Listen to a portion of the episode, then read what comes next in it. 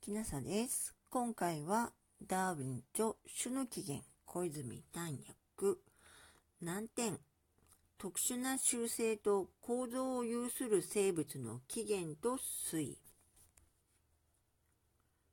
陸に住む肉食の動物がいかにして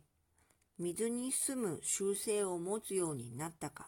という質問が出されるであろうが厳密に陸に住む習性から水に住む習性に移る密接な中間残球を示している肉食獣の存在することを例示するのは容易なことである。食虫類がいかにして空中を飛ぶコウモリに変化されたかという質問は右よりははるかに答えにくい。しかし、これもさほど重要なものとは思われない。リスの類を見れば、尾がわずかに扁平になっている動物から、ムササビに至るまで極めて見事な残球を見ることができる。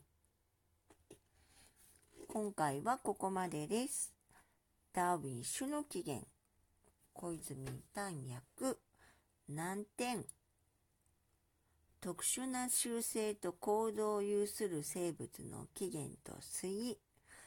でした。